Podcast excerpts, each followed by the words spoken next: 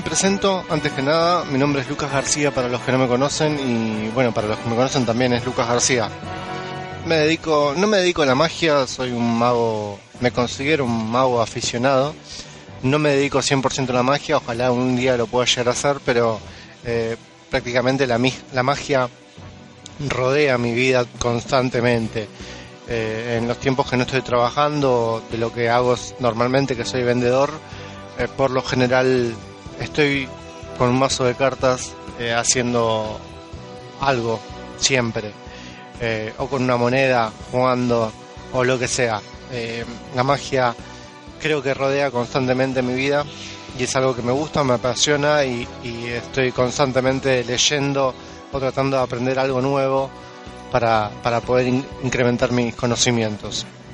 Cuando me dijeron de hacer un podcast de magia, eh, primero se me ocurrió, se me hizo, me llegó la primera pregunta, que es, ¿qué es un podcast? Básicamente un podcast es esto que estás escuchando ahora para los que son vírgenes en esto como yo. Eh, la primera vez eh, es algo muy raro porque estás escuchando a una persona que habla solamente eh, adelante de una computadora con un micrófono, como en este caso acá el, el Gil de turno pero es básicamente esto. Un podcast eh, es hablar sobre un tema, eh, que la gente te escuche y que te dé tu opinión también, ¿no? Estaría bueno que eh, a partir de este nuevo podcast, que según tengo entendido no hay de magia, se pueda generar charlas, se puedan generar nuevos conceptos y que la gente, a ver, esto se hace para no solo llegarle al público al público mago, ¿no? La idea es también llegar al público profano, a la gente, a los simples mortales, como decimos nosotros los magos, para que entiendan cómo es la vida de un mago. ¿Sí? Eh, nuestro primer programa, vamos a llamarlo así, va a tratar sobre algo que fue, que pasó en el mes de, de febrero. ¿Qué es el flasoma? ¿Qué es el flasoma? ¿Sí? Flasoma es las, son las siglas de Federación Latinoamericana de sociedades mágicas. Básicamente, ¿cómo sería esto? Es como una copa, una copa América, vamos a ponerla así, a lo que le gusta el fútbol, una copa América pero de magia. En vez de haber jugadores, hay magos. En vez de hacer goles, hacen trucos de magia, hacen efectos de magia. Hay un jurado calificado, obviamente, que no solo Argentina, sí, sino también es de, toda la, de todos los países latinoamericanos y Iberoamérica también que se califican cada una de las competencias, ¿sí? cada una de las, de las categorías, porque no solo hay una sola categoría, todo se divide en varias categorías, por ejemplo está el mentalismo, la magia infantil, la magia juvenil, close-up, escena, de todo. Y en cada una de esas eh, categorías se eligen dos, una por magia de escena y otra por magia de escena, eh, perdón, de cerca o close-up. Este congreso duró cinco días, fueron cinco días de magia completamente por donde sea. Se hizo las charlas y las conferencias, se hicieron en el Hotel Panamericano, ubicado en pleno centro porteño, enfrente del obelisco. Y las competencias y las galas eh, nocturnas se hacían en el Teatro Avenida. La verdad, un teatro hermosísimo, hermosísimo, totalmente perfecto, eh, gigante. eh, y ahí, bueno, por las mañanas hacían todo lo que son las competencias de estas, de estas categorías que yo les digo. Y eh, por la noche eran las galas demostraciones de los magos ya consagrados, de gente que entiende el tema. Tuvimos visitas de, de mucha gente, de, mucha, de muchos países, ¿sí? Vinieron gente de, bueno, de Argentina, de Uruguay, de Brasil, de Bolivia, de Perú, de España, ¿sí? de muchos lados, de muchos lados. La verdad fue una fiesta, eh, es algo, un acontecimiento que se hace cada tanto y este año tocó en Argentina. El último creo que había sido hace muchos años ya y la verdad fue lindo tener nuevamente todos estos magos acá y tanta camaradería, tanta, tanto, tanto amistad junta. Volviendo al tema de las competencias, sí, las competencias se, se les dan 10 minutos a cada uno de los competidores para exponer su efecto. Eh, el efecto tiene que ser eh, obviamente mágico, no puede no se puede estar en cómplice con nadie obviamente, para lo cual el jurado toma la precaución, el recaudo de elegir ellos mismos la gente que tengan que pasar eh, si en caso el efecto lo requiere, ¿no? Uno de los competidores se llama Jorge Casajian, Cajajian, Caja, algo así es, la verdad, es un apellido bastante complicado. Eh, él es un mentalista, él se dedica a esto, la verdad es muy bueno todo lo que hace. Y me tomé el atrevimiento de hacerle una entrevista para, para, para que lo conozcamos un poco a él también, para que vean cómo vive un mago ya consagrado, un mago, mago importante.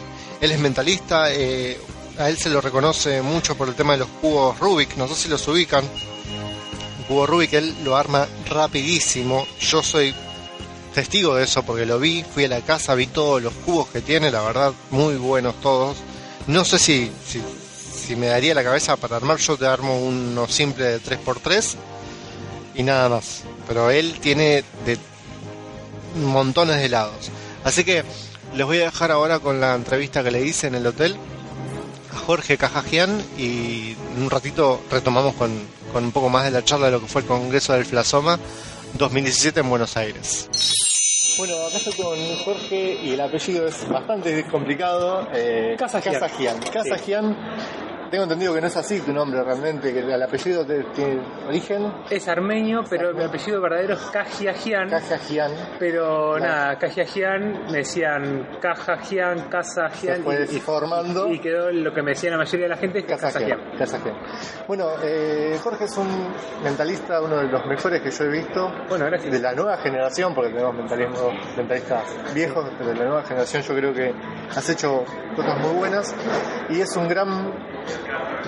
¿Cómo se dice los que manejan el cubo Rubik? Uh, cubers. Cubers, cubers. Eh, después si tenés uno te voy a pedir que muestres algo así lo filmamos. Ah, sí. eh, Jorge, ¿qué te llevó a la magia vos? ¿Qué es lo que, qué es lo que te llevó a empezar con la magia? Eh, bueno, la magia tiene esa cosa de imposible que siempre me gustó. En realidad a mí no me gusta la magia como poderes mentales, esas cosas, sino me gusta la magia como juego de ingenio.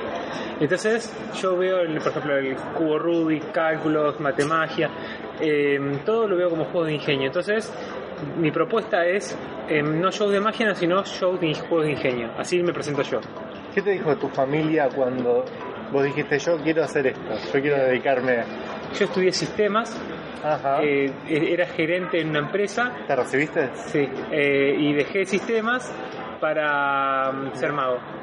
Así, ¿Pero qué te dijo? ¿Qué te dijo en tu familia? bueno, me dijeron que era una estupidez. Lo, mismo. Eh, lo mismo que todo el mundo, pero hay cosas que son más fuertes que uno. Y, mm, y, nada, el tema de hacer shows, estar frente a la gente y compartir es, es mucho mejor que estar frente a una computadora. ¿Y a quién, a quién le debes el, tu primer acercamiento con la magia? Mira, había un tipo, cuando yo tenía 5 años, vendía magia en la calle. Y... Esos, esos magos callejeros que Sí. tienen los mismos trucos todos. Sí, me explotó la cabeza. ¿Te acordás que era? Eh, no me acuerdo qué era, pero sí me acuerdo que era igual a Tamariz el tipo. ¿Ah, sí? Todo viejo, Acá en- loco. sí. acá en Buenos Aires. Sí, como un hombre grande, loco, con todos los pelos parados y galera. En- acá en la Peatonal Florida. Y después las manos mágicas. Y después esto había un. como empecé a estudiar magia. A los 19 años había un chico que estudiaba magia. Y me forzaba una carta 100 veces la misma. Me arrodillé en el piso y le dije, por favor, quiero saber cómo se hace. Y ¿Esto qué edad? a los 19. Me arrodillé en el piso, eh, te juro, por favor, te ruego, quiero saber. Y ahí él me llevó, me dijo, yo no te enseño, te llevo a la escuela de magia. ¿Y ahí a, qué- a dónde fuiste? Eh, primero un mago particular y después al bar mágico. Y después estudié también en, en Fumanchu. Ah, mira. Copado. Eh, bueno, entonces, pero si no estarías hoy, estarías, serías un uno más de un normal, una persona normal más que estaría dentro de una computadora. No, sí, pero algo tenía que hacer. Sí. Ah, algo, algo, por algún lado toda esta eh, ganas de estar arriba del escenario y crear cosas, en algún- por algún lado ¿Cómo, iba a salir. ¿Cómo empiezas a crear algo vos? ¿En qué te basas? Eh, mirá, eh, me baso en varias cosas. Primero busco que los elementos sean cotidianos, que no tenga nada de electrónica y que los elementos cotidianos tienen que ser, tienen que tener, ser simbólicos, tienen que tener alguna importancia. Eh, bueno, a mí no llega Ejemplo, gente, por me conoce el cubo Rubik. El cubo Rubik es un elemento que tiene mucho, eh, mucha emoción porque todos lo tuvimos de chicos. Todos nos sentimos frustrados. La es más, vos ves a un, ju- a un anciano y dice, no, yo lo tuve de chico. No importa que no existía el cubo Rubik, pero se creó en los 70. Eh, el tipo que nació en los años 20 y te dice, yo lo tuve de chico. Es tan universal que, mm, y tiene tanta frustración y tanto recuerdos infantiles que ese elemento es ideal. Claro, toda la gente te dice lo mismo. Yo tuve uno de chico y jamás, en, en 80 años no lo pude Claro, armar. nada, nada, nada. Y entonces eh, tiene ese factor emocional. ¿Y cuánto, tiempo te llevó mirá, eh, armarlo uno eh, en una velocidad considerable? ¿no? Mirá, Porque eh, todos hemos les- armado uno en dos años. mínimo, mínimo, mínimo, eh, para armarlo bien necesitas seis meses para mí. Para armarlo bien, Y tenés que estar cuántas veces. no, todo el día. Claro. Y ponerle, estamos hablando bien, estamos en 20 segundos. 20 segundos te armas uno. Sí, yo lo armo en 14. 14 segundos, Armo el cubo Rubik mezclado en condiciones 3x3 en condiciones de competencia. No es un gran tiempo a nivel eh, mundial, porque el mundial son 5 segundos, pero pero es un, es un tiempo que para show está bien. Y yo lo he, he armado en 14 segundos, pero la gente piensa que está trucado. Entonces yo en los shows lo armo lento, para que la gente vea que no, no hay nada trucado, que no se mueve solo, ni nada raro. eh, con respecto a lo que son los magos que están hoy en día, ¿quién te parece que es mm, alguien bueno, alguien, o sea, de la nueva generación, yo, yo te digamos? digo, el mejor cartomago del mundo, para no, mí- no, en general. en el mejor de todos, para mí es Henry Adams. El mejor de todos. El mejor mentalista, eh, me gusta Richard Osterling a nivel internacional y Mitchell a nivel latinoamericano. Michel, Sí. que ahora va a dar una conferencia, un seminario, Sí, va a ser sí, el lunes ya, que viene, ya estoy ¿es? anotado. ¿El lunes que viene es? Sí, y ya, ya estoy anotado también. Eh, bueno, y para finalizar, dos cositas. dale. Una anécdota en algún show que te haya pasado. Chistoso, trágico, Ah, alguien, algo fuerte que te haya pasado. Ah, eh, en, bueno, en los shows te pasan todo. Mira, me ha pasado un, sh- un show muy loco. Yo soy mentalista. Esto es trágico. Sí, yo, sí. soy, yo soy Porque como juega mucho con el sentimiento, no sabes lo que te puede llegar No, a pasar. pero esto es muy loco. Yo fui a hacer un show y yo antes de los shows siempre pido una reunión previa. Sobre todo para los casamientos y cumpleaños de 15. Em, esta gente no me la quiso dar eh, y eran de la comunidad coreana. Ellos hablaban perfectamente español, pero cuando fui al show, el 90% del show no hablaba español. Así que mi show, fui a hacer el show, hablé con. y no había nadie que hablara español. Y nada, te imaginarás que Pero un show hablado. No, no, ¿Entendieron no, todo? no lo puedo hacer. No lo pudiste hacer. Hice cinco minutos y me fui. Fue, esa, esa es la- una, una experiencia trágica. Pero te pagaron. Eh, pero me pagaron. Y no, después y, y- y después cosas así que mm, esas cosas que te caes y quedas parado. eh, me pasó, esto es increíble. Esto es increíble, es el. En realidad sale uno cada 52. Le digo a una persona, tengo una carta en la mano, te voy a transferir el pensamiento de la carta que tengo en la mano. Tiene una sola y me dice 6 de corazones. Exactamente, eso es lo que yo te transferí. De vuelta 6 de corazones. Y ya está, listo. Hiciste Ya un está, efecto. ya está. Después de eso no puedes hacer nada, tenés que irte. Eh, Es, es muy bueno. es eso. muy bueno. Y una más. Eh, un número del 1 al 100 y tiré 63 porque sí y también la digo. Estamos hablando de que son 18 años Sí. de shows.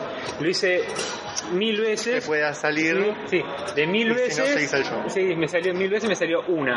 Es muy Bueno. ¿De casualidad te das un cubo Rubik? No, acá. ¿No? No, Bueno, Vamos a mañana. ver si te puedo conseguir uno ahora. Ma- mañana, mañana tengo uno y si no, Nahuel, ilusionista, tiene uno por ahí. Ahora buscamos uno. Bueno, muchas gracias, Jorge. Volviendo un poquitito con el tema de lo que fue la, la- perdón, las charlas en el hotel, sí, en el hotel eh, se nos se les dieron a los organizadores dos salones en los cuales se exponían eh, las charlas que venían los magos, presentaciones de libros y otras cosas mágicas que no se me ocurren en este momento. Y en el interín de cada charla se podía pasar por el lobby que había dealers, gente que se dedica también a, crear efectos mágicos, eh, utensilios, de todo. Había gente también de toda la Argentina, de todo lo, había estaba, no sé, se me ocurre gente de Rosario, gente de La Plata, gente de, de acá de Buenos Aires, y había gente de Brasil, gente de México, eh, bueno, de Colombia, de España, hasta de Corea, hasta de Corea. no, no hablaban una sola gota de español los coreanos, pero la verdad se entendíamos muy bien porque prácticamente el idioma de la magia es universal. Era muy fácil, la verdad los coreanos tenían cosas muy buenas, como nos podemos imaginar, era todo tecnológico y una cabeza terrible tenían porque las cosas que inventaban eran no eran de este país, se notaba muy claro que no eran de este país. Y con respecto a lo que son las charlas, las charlas vinieron muchos magos de muchos, de muchos países, pero eso vamos a hablar un poquitito después. Ahora los voy a estar dejando con lo que fue una entrevista que le hice eh, a, una, a una niña que estaba, estaba en uno de los stands. Ella no, no se considera una maga, se considera una cardistry. Cardistry es la gente que hace malabares con cartas, se podría decir, florituras, decimos los magos pero estaba todo el tiempo en un stand que se vendían solamente cartas, en una parte que vendían mazos de cartas hermosos todos, y ella estaba haciendo sus, juegos, estaba jugando. Cada uno que pasaba la filmaba, porque las cosas que hace con las cartas son eh, increíbles. No puedo creer de que una chica, una niña de 16 años sea tan habilidoso con, con las cartas. Yo lo máximo que llegaba a hacer a los 16 años era abrir una cerveza con el canto de la vereda y esa era mi habilidad. Pero esta chica, la verdad, eh, hacía cosas increíbles. Así que me tomé el atrevimiento de hacerle una entrevista y de filmarla para que todos ustedes la vean. Se llama Manuela Rud, es uruguaya. Y bueno, acá les dejo la entrevista para que la, para que la conozcan un poquitito más. Bueno, estoy acá con Manuela Ruth, eh, ella es uruguaya acá en el Congreso, es una de las pocas magas que tenemos acá en el Congreso. Eh, y bueno, quería saber qué es lo que te trajo acá a vos el día de hoy, por qué estás acá, qué es lo que haces vos. Eh, en el Congreso yo acá estoy ayudando a un stand que se llama Alberico Magic y estoy en la parte de promoción de cartas y de barajas, ya que me dedico bastante a la magia y otro poco a, lo que viene a ser todo malabares con cartas, que, que es más, más que nada lo que yo hago hoy en día. Eh, sería una mezcla de habilidad con las manos usando las cartas y hay varias secciones como cortes a una mano, cortes a dos manos, tipo cosas más visuales, cosas más lentas, hacerlas más rápido, más despacio, varía mucho. ¿Cómo empezaste con esto? ¿Cómo, ¿Cómo, caíste en las cartas? ¿Cómo caí en las cartas? Eh, yo ahora tengo 16. Eh, cuando yo tenía 11 años, mi madre vive en China y yo estaba allá visitándola y como ella trabaja la mayor parte de la jornada, yo un día busqué, busqué en internet eh, qué hacer cuando uno está aburrido ah. y me apareció hacer magia. Entonces yo ahí con unos tutoriales en YouTube empecé a mirar, luego compré un par de cursos, unos libros y ahí me empecé a, meter 100% en la magia hasta que a fines del 2014 vi un video de una persona que no, no me acuerdo muy bien el nombre, pero sé que el video me había encantado y dije yo tengo que hacer eso y bueno, acá ya ha pasado como dos años y estoy en lo mismo. Dos años, dos años y medio. ¿Cuánto tiempo practicas por día? Porque imagino que te lleva tu tiempo practicar. Sí, eh, ahora practico más o menos en las vacaciones que tengo arriba de las 5 horas por día seguro. ¿Vas al colegio? Eh, no, estoy de vacaciones Pero vas al colegio el año normal. Sí, sí. pero este año fue un año medio especial que tuve muchas, muchas, tipo, fue más complicado y perdí una hora sola por día pero normalmente soy de practicar como mínimo tres y los fines de semana siempre arriba de las cinco. Ok, ¿te anotaste en algún concurso? ¿Estás en anotada? Eh, todavía sinceramente no, pero en Berlín fui a, a Cardiff y, y, lo que vienen a ser las redes sociales, he entrado a varios concursos y me acuerdo que una vez gané uno, pero no fue algo que vos digas una cosa oficial, fue una, una cosa que organizó una persona eh, dentro de una red social, pero no es nada. ¿Lo elegía el público o lo elegía.? No, lo elegía la persona y sabía. Ok. Pero. Pero cuando se haga, probablemente el año que viene voy a ir de nuevo a la conversión internacional. Mira, eh, ¿cuánto.? A ver, me, interesa mucho el tema de cuánto tiempo tardaste en llegar hasta, hasta lo de hoy, hasta cuando empezaste a, a, a ver esa habilidad que tenés en la mano. O sea, vos. ¿Qué ejercitas con la mano? ¿Tenés que precalentar cada vez que vas a hacer?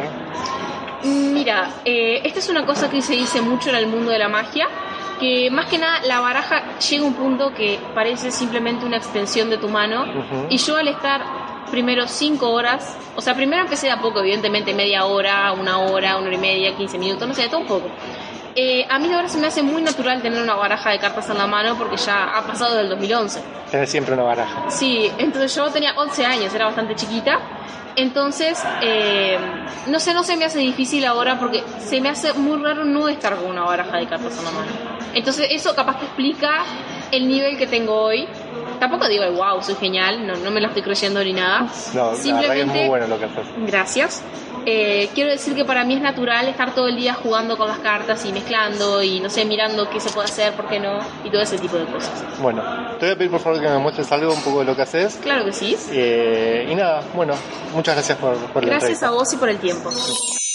Retomamos un poco este podcast con lo que serían las conferencias, las conferencias y las charlas. ¿sí? Las charlas que tuvimos eh, eran de magos, ya que tienen años, carreras en esto. Y gente, a ver, ¿cómo, ¿cómo sería una charla de un mago para el que no tiene idea, nunca fue un congreso? La charla, eh, el mago lo presentan, se pone adelante la gente, expone un juego, expone un efecto y luego lo explica, explica técnicas, explica cómo surgió, explica todo. Explica si lo hizo él, explica cómo fue que se le ocurrió, todo. Cada cual le puede hacer preguntas, le puede hacer consultas, eh, obviamente se, escuchan opiniones, pero básicamente es eso. Tuvimos charlas de...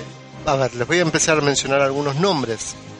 Por ejemplo, vino Héctor Mancha, último campeón del FIS en Italia, con su rutina de, magia en escena y manipulación. Una rutina hermosa, él es español, por suerte pudimos ver esa rutina una de las galas nocturnas que tuvimos. Vino también eh, un mago suizo, vino un mago francés, ¿sí? los dos también exponieron sus, expusieron perdón, sus, sus conferencias, demostrando, hablando un poco sobre libros, sobre arte y también pudimos ver galas de, eh, de lo que son las demostraciones. Boris Wilde es francés y él mostró su, su rutina. También campeona, ganadora, ganadora de muchos premios, con la cual nos dejó a todos alucinados. Es una rutina muy linda, eh, muy romántica y totalmente muda porque es acompaña una música. La, magia muchos muchos piensan de que es eh, visual, 100% visual y no es así. Una, un efecto mágico sin música, sin sonido, por ahí no causa lo mismo que un efecto callado. Así que todo lo que es el sonido, la charla, va también acompañado de la parte visual. También tuvimos charlas de alguien que yo admiro mucho, Dani de Ortiz, es un español que hace magia para magos prácticamente, porque lo que él hace nos la verdad nos llega a burlar a nosotros, no, no podemos saber cómo lo hace porque él trabaja mucho con lo que es la psicología de la gente. No solo con la técnica, con el efecto, con mucho con la psicología y dejo, queda, dejo muy buenos recuerdos de la charla que tuvo con él y, a ver, ¿qué más? muchos magos subieron, Venezuela también estuvo presente con Luis Otero, Luis Otero es un mago que yo admiro mucho también Vino Marco también de Panamá, una persona muy chistosa cuando habla con su acento panameño y también muy inteligente, muy sabia, ya que nos mostró muchas cosas. De, no solo la magia de ahora, porque la magia de ahora uno ve cosas eh, increíbles, pero la magia vieja también, eh, las cosas que se hacían antes, eh, puestas al hoy, la verdad son muy buenas. vino una pareja, Brando y Silvana. Brando y Silvana son argentinos que recién en España y están rompiéndola allá en una obra de teatro que hacen magia, hacen una puesta en escena muy teatral con magia. Tuvieron también gente de Corea, los coreanos también mostraron todas sus rutinas, sus charlas sobre historia de la magia en Corea. Pudimos ver también, bueno, charlas obviamente nacionales, Juan Pablo Ibáñez, eh, también estuvo demostrando la verdad fue un muy, muy lindo, muy lindos momentos para, para recordar que van a quedar en, los, en todas las anotaciones que tengo, porque me llevo algo de cada charla para poder, para poder utilizarlo yo en mis, en mis conocimientos mágicos. Yo la charla que más quería era la de Luis Otero, sinceramente. Si bien Dani de Ortiz es una persona que admiro muchísimo, Luis Otero fue es como lo que me empujó a la magia fueron dos personas. Una fue Luis Otero. Luis Otero es venezolano, me permitió hacer una entrevista, contarle de esto, cómo fue que comencé con él, con la magia. Y acá los dejo. Él le explica muy bien qué es lo que hace un mago, qué es lo que quiere hacer un mago cuando hace magia. Acaba de terminar ya el congreso, la parte de lo que es la conferencia, las conferencias, y la última conferencia que vi, la que yo más quería ver, la del señor Luis Otero, Oh. pero hay una razón. Fue la primer eh, fue el primer DVD de magia, cartomagia para entendidos que recibí y gracias a eso yo empecé en la magia, podría decir. Así que para mí es un placer Pobre tú, de verdad te tenerte, agradezco que hayas empezado con eso. tenerte acá Gracias. eh, y poder hacerte esta entrevista, Vale, Luis. vale, encantado. Muy linda la conferencia, muy lindo el otro día lo de la gala, muy lindo ah, todo. gracias. gracias. Bueno, em, ¿qué es lo que te apasiona la magia vos? ¿Qué es lo que comunicar lo que ¿Qué te- te viste ahorita en la eh, pero desde que lo descubrí porque fíjate que antes antes a mí me gustaba al principio como creo que a todo el mundo eh, la parte que pues, cómo, cómo sucede un fenómeno que no se puede explicar no que es como lo que a todo el mundo el la gente común piensa que es lo que le apasiona realmente de la, magia, de la magia, una cosa que no se puede explicar. Pero después tú ves a unos artistas que hacen cosas que no se puede explicar, pues son muy aburridos. Entonces tú dices, entonces no es eso nada más. O sea, hay otra cosa. Y hay unos artistas que hacen cosas muy simples y la gente los ovaciona. Y dices, pero entonces no es solamente que no se puede explicar, eso no es necesariamente lo más importante. Obviamente es la base de todo, ¿no? Es la base de la magia, claro. Exactamente. Que sea sorprendente, que no se sepa. Eh, pero cuando yo de realmente, en este momento de mi vida, que no es lo mismo que al principio, No, lo que me apasiona es poder transmitir ¿Cuántos años llevan en la magia? 33 años. 33 años. Pero esto que te estoy diciendo lo descubrí hace 15. La mitad. Es decir, no más. Yo pasé como 18 años, a mí me gustaría que alguien me hubiera dicho eso. Yo pasé 18 años de mi vida buscándome. Sí, porque nadie me dijo dónde buscar. Yo buscaba afuera. Yo buscaba Ren Laván, yo buscaba Tamarillo, yo buscaba David Copperfield, yo buscaba lo otro y decía, pero ¿cómo? Estaba en tu ¿dónde- casa. ¿Dónde? Y estaba en mi casa lo que yo estaba, buscando. Y nosotros no, nadie nos lo dice. Y cuando a ti te lo dicen, empiezas a buscar. No, no lo vas a encontrar rápido, porque no hay nada más difícil. Curiosamente, ¿sabes qué es lo más difícil? Encontrarte a ti mismo en la tarima. Porque tenemos un chip puesto como una computadora que apenas pisan, ponemos un pie en la tarima, cambiamos. O sea, se- nos volvemos, hola, ¿cómo están ustedes? Muy tal. Y tú, pero si tú no eres así, y tú después vas a la tarima y es grosero. Yo, a mí, por ejemplo, yo no tengo problema de decir groserías en la tarima. Antes yo no decía. Tampoco soy muy grosero, ¿no? Pero, pero soy lo grosero que yo soy. ¿Por qué? Porque un- una grosería bien dicha en su momento adecuado, si es natural, nadie, hasta un niño se va a reír. Nadie se va a ofender. El problema es cuando tú eres grosero por ser grosero, ¿no? Pero, para, pero el punto es que ser tú mismo y, poder, po- que lo que yo tengo en mi mente, en mi cuerpo, en mi alma, yo lo expreso ahí. Estar cómodo y que la gente, es- es- es- esto es lo más original que tú tienes, más que ningún juego que, que cuando yo me presento en una tarima y la gente se divierte y la pasa bien con quien yo soy, esa es- mm, me satisface más que los trucos. Sí, o sea, me satisface más que un truco así sea mío. El truco, obvio, si es un truco mío que me gusta, pues que la gente lo disfrute y lo aplaude bien. Pero lo que más me satisface es que al final la gente me diga, "No, me, Me llenaste, me vos". llegó, me llegó algo, qué buena la transmisión, qué bueno Claro. lo que hiciste. Eso en este momento me da más satisfacción que los trucos, mucho más. Si no serías mago, ¿qué serías hoy? ¿Qué, ¿Dónde estarías hoy? ¿Dónde te verías?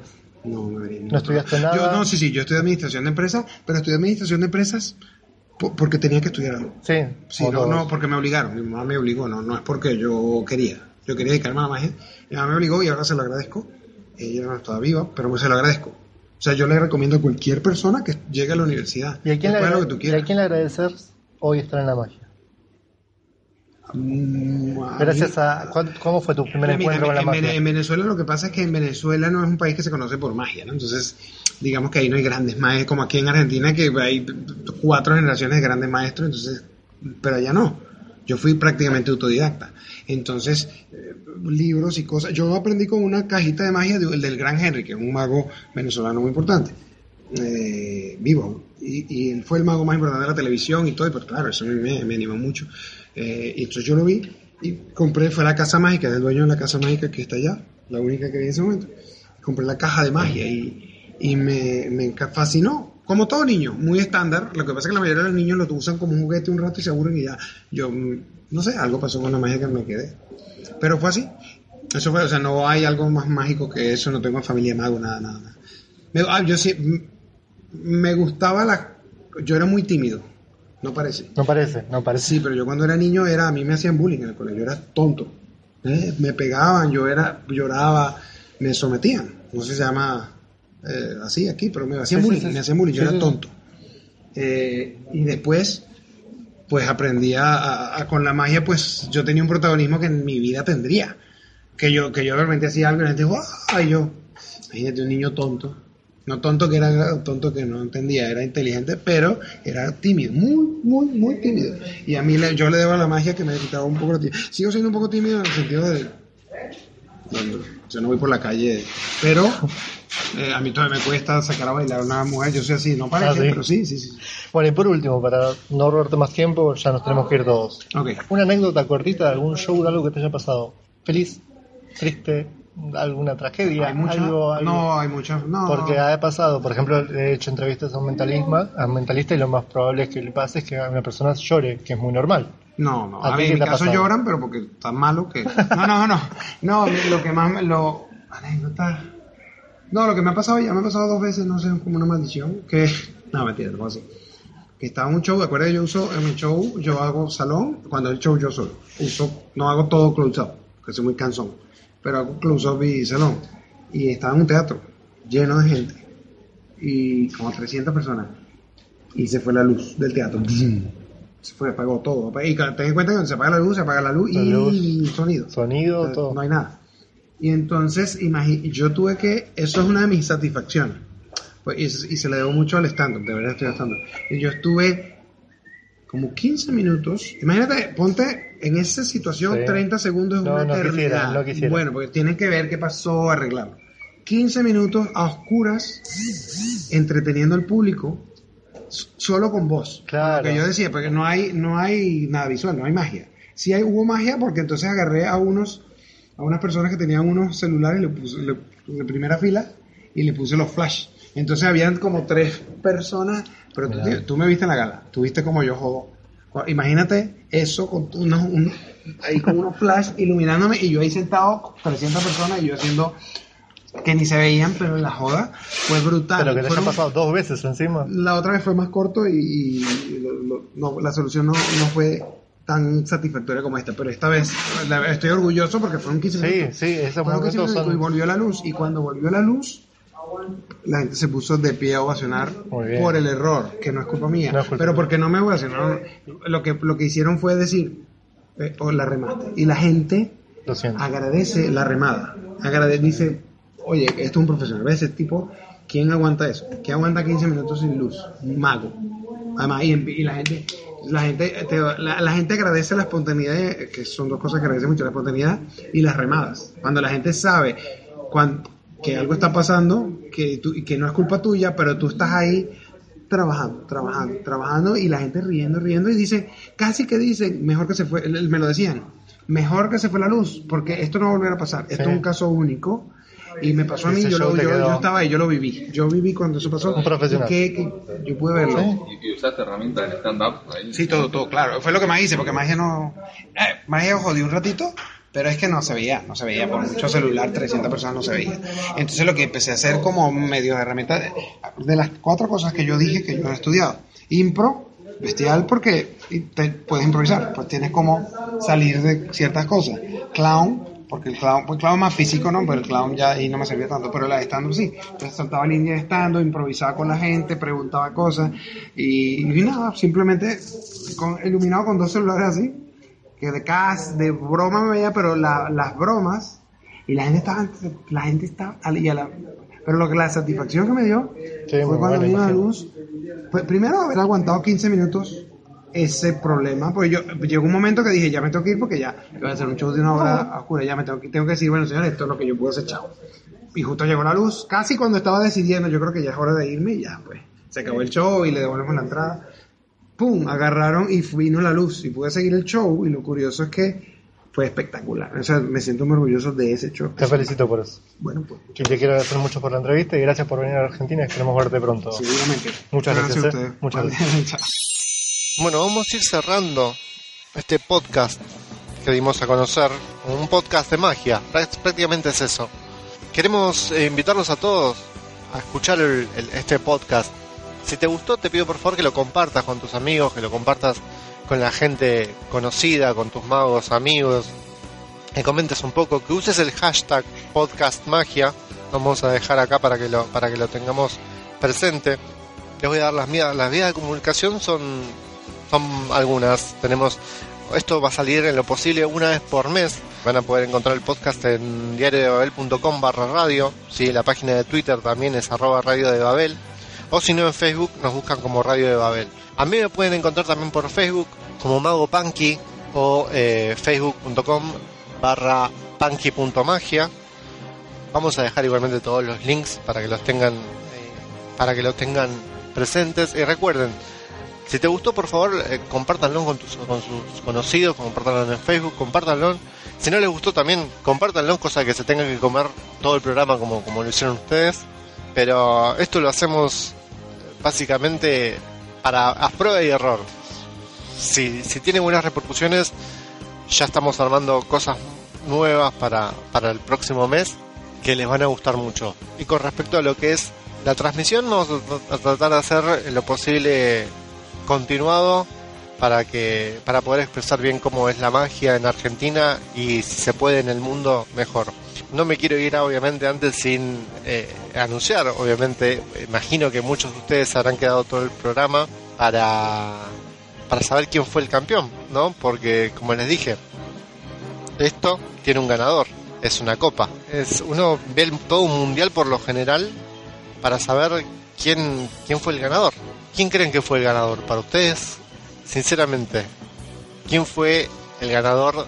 Recuerden que son dos ganadores. Tenemos magia de, cerca y magia de escenario. ¿sí? Magia general, magia. Estos dos ganadores van a ir a competir al mundial. ¿Quién creen que pudo haber ganado? Sí, como ustedes piensan, exactamente. Ganó Brasil. En el, Brasil, hasta en la magia nos termina, nos termina ganando Argentina. Magia de, escena ganaron, es un dúo brasilero que hace mentalismo. La verdad, muy bien ganado. Eh, increíble lo que hicieron. Yo, yo no sé cómo lo hacen. Para mí es magia, realmente, lo que hacen. Tienen una muy buena, puesta en escena, muy buena presentación, buena, buena vestimenta, eh, cómico, asombroso, todo, todo junto en un, en un mismo show. Y magia de cerca también, ganó Brasil. El ganador de lo que fue la magia de cerca, ¿sí? Close Up, Grand Prix Close Up, se llama William Seven, también de Brasil, una rutina muy buena de magia de cerca. Muy bien premiados los, los tres, la verdad, los felicito y ojalá hagan quedar muy bien a, a todo lo que es América del Sur, Latinoamérica, para, para lo que es el mundial que viene. No me quiero despedir sin antes recordarles las vías Radio de Babel en Twitter, en Facebook, www.radiodebabel.com barra radio para escucharnos eh, el próximo mes, para compartir. Mi nombre es eh, Lucas García. Acá, cuando estoy acá, me voy a llamar Lucas García. Si no, me pueden buscar como Mago Punky en Facebook. Espero que les haya gustado. Si les gustó, por favor, comenten. Eh, si no les gustó, también comenten. A ver qué, qué les gustaría, qué podríamos cambiar, qué podríamos agregar. Les repito, yo no soy ni locutor ni conductor pero esto lo hago porque me apasiona la magia y como dijo el bisotero, la magia es comunicar y yo les quiero comunicar lo que sienten los magos cuando hacemos magia, los que, cómo vive un mago. Así que los despido, será hasta la próxima, hasta la próxima juntada y espero encontrarlos para compartir un poco de lo que es la magia. Adiós.